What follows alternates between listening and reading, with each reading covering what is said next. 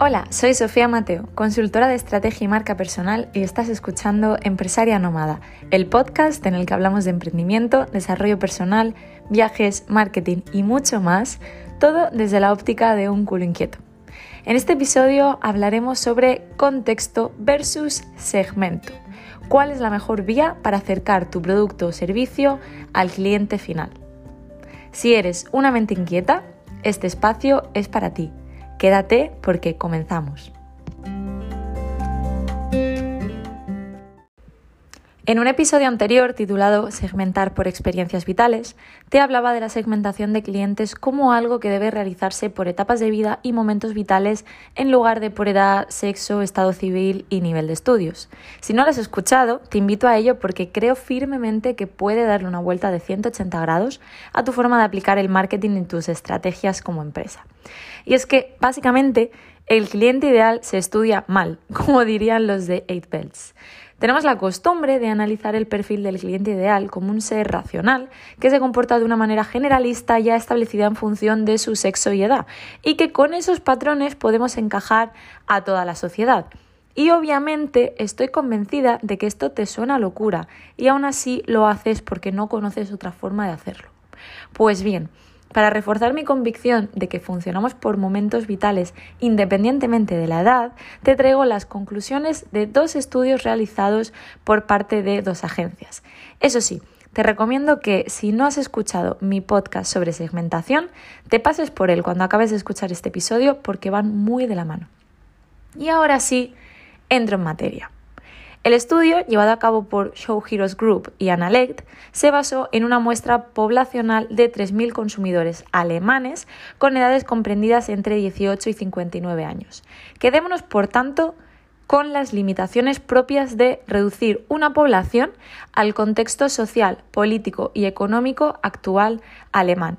Es decir, que podemos fiarnos porque esto nos va a dar una idea bastante, bastante creíble de la situación, pero debemos entender que esto puede no ser lo óptimo o lo correcto para todas las poblaciones, ¿vale? Porque va a defender de todos estos temas sociales. Este estudio quiso dar respuesta a la siguiente cuestión. ¿Cuáles son las condiciones para que la publicidad provoque un mayor impacto? Que los anuncios se dirijan exactamente al segmento de cliente al que van dirigidos o que el contexto del anuncio coincida con la marca que se está anunciando. Es decir, que nos dirijamos a la población segmentada por grupo homogéneo de edad y sexo o que lo hagamos por el tipo de contenido que el cliente está consumiendo. Pues estas son las conclusiones, en palabras llanas y con lo que quiero que te quedes, que estas agencias han concluido después de realizar este experimento. La primera es que las campañas de publicidad en vídeo en streaming contextuales, es decir, con un contenido alineado con la publicidad que se quiere mostrar, obtienen un mayor recuerdo publicitario, es decir, se mantienen más tiempo en el top of mind del cliente, Además, obtienen mayor reconocimiento y comprensión del mensaje principal, es decir, que se entiende mucho mejor lo que se anuncia porque este contenido está relacionado con la temática del vídeo. Y por otro lado, que se aprovecha el contexto del vídeo para comunicar un mensaje que aumenta el tiempo de visualización de la publicidad en vídeo de forma significativa, con un aumento de hasta un 60% de consumidores visualizando al menos hasta la mitad del vídeo. ¿Por qué? Pues porque tiene relación y al tener relación es mucho más fácil que el cliente que ya tiene una idea en mente continúe informándose y dándole forma a esta idea. Y otro motivo más, la tercera y última de este análisis, de, este, de, estos resultados obtenidos, es que los consumidores además interactúan mucho más con la publicidad de vídeo cuando el contexto es relevante.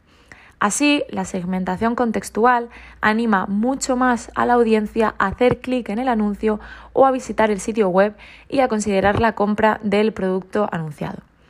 Por tanto, la segmentación contextual puede mejorar significativamente los resultados, ya que al proporcionar una referencia contextual directa, el vídeo en streaming, en este caso estamos hablando de vídeo, pero podríamos estar hablando también de visitas en páginas web o de buscadores como puede ser lo Pinterest para buscar información sobre alguna temática en concreto o visualizar contenidos, incluso el scroll en Instagram o en cualquier otra red social, se percibe como apropiado y poco intrusivo, lo que provoca no solo un mayor impacto, sino súper importante que el impacto sea positivo. Así que, repitiéndome y como me escucharás decir en el, episodio sobre segmentación, crear contenidos que están alineados con el contexto en el que los publicamos, ya sea, me repito, en vídeos en streaming, como ha hecho referencia este estudio realizado en, en, Alemania, o bien con cualquier otro contenido, como puede ser el buscador de Pinterest o la publicidad en Google, por ejemplo, nos permite ser percibidos como útiles en lugar de intrusivos. Además, y por seguir añadiendo razones de peso, el contenido contextual es percibido como más entretenido y más informativo por el usuario. Por lo tanto, es mucho más probable que se visualice y se le preste atención al contenido por contexto que a la publicidad segmentada por target group, es decir, por perfiles segmentados del cliente. Y yo voy un poquito más lejos en estas conclusiones y te cuento las mías personales como colofón a este episodio y es que el contenido contextual selecciona momentos de cambio en la vida de las personas para hacerlas promotoras de consumo. Y es que si bien no nos gusta que nos vendan, nos encanta comprar cuando estamos en momentos de cambio, ya sea para facilitar esa transición, por darnos un caprichito y sentirnos mejor o por hacernos el camino más fácil. Y si no, dime si este ejemplo te resuena. Imagínate Has decidido cuidar de tu cuerpo y a partir de mañana vas a salir a correr. ¿Qué es lo primero que haces? Pues vas a buscar en Internet blogs, artículos con trucos para comenzar a correr.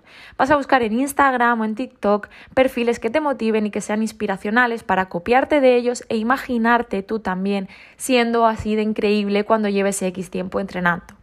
Te vas a fijar en la ropa también que llevan y la vas a buscar. Vas a comparar precios, vas a buscar ofertas, vas a visitar Decathlon y otras tiendas deportivas primero online y luego presencial para recibir atención personalizada a tus necesidades y probarte el calzado y la ropa. Te vas a sentir increíble y eso te va a motivar a empezar a correr. Si te enganchas, puede que tires también de relojes inteligentes, de medidores de frecuencia cardíaca y otros gadgets tecnológicos que hagan de este hábito algo aún más profesional y algo aún más motivador. Y si la motivación va en aumento, te plantearás apuntarte a competiciones, quizás incluso busques un entrenador personal, puede que te metas también en comunidades deportivas para motivarte en grupo y conocer gente con estilos de vida alineados a los tuyos, etcétera, etcétera, etcétera. Puede que tú hayas experimentado esto o un caso similar y por tanto eres, quiero que sepas que eres un promotor de consumo, un promotor de cambio. Y como emprendedor o emprendedora, puedes aprovecharte, puedes buscar estos contextos para introducir tus productos o servicios en la etapa del proceso donde aportes valor en el que te puedas situar en el top of mind del cliente y conviertas a ese cliente en un representante o promotor de tu marca. Y ojo, para más INRI, y esta es la otra conclusión por mi parte, o más que conclusión, es un consejo y una premonición a futuro es que, como bien sabes, en 2023 nos vamos a quedar sin las cookies, el seguimiento a los clientes va a ser mucho más complicado Así que el contenido publicitario por contexto te va a ayudar a simplificar tu estrategia para hacer llegar tu mensaje al cliente adecuado sin ser intrusivo. Esto ha sido todo por hoy. Si te ha gustado, déjame una valoración para ayudarme a llegar a más personas. Quizás alguien necesite escuchar este mensaje y le llegue gracias a ti en el momento adecuado. Recuerda también que puedes encontrarme en Instagram en arroba soy Sofía Mateo o contactarme a través de mi web pequeñasdosis.com. Ahora también vas a poder encontrarme en Instagram visitando el perfil de mi agencia arroba agencia dosis digitales y en dosisdigitales.com. Nos vemos en el próximo episodio.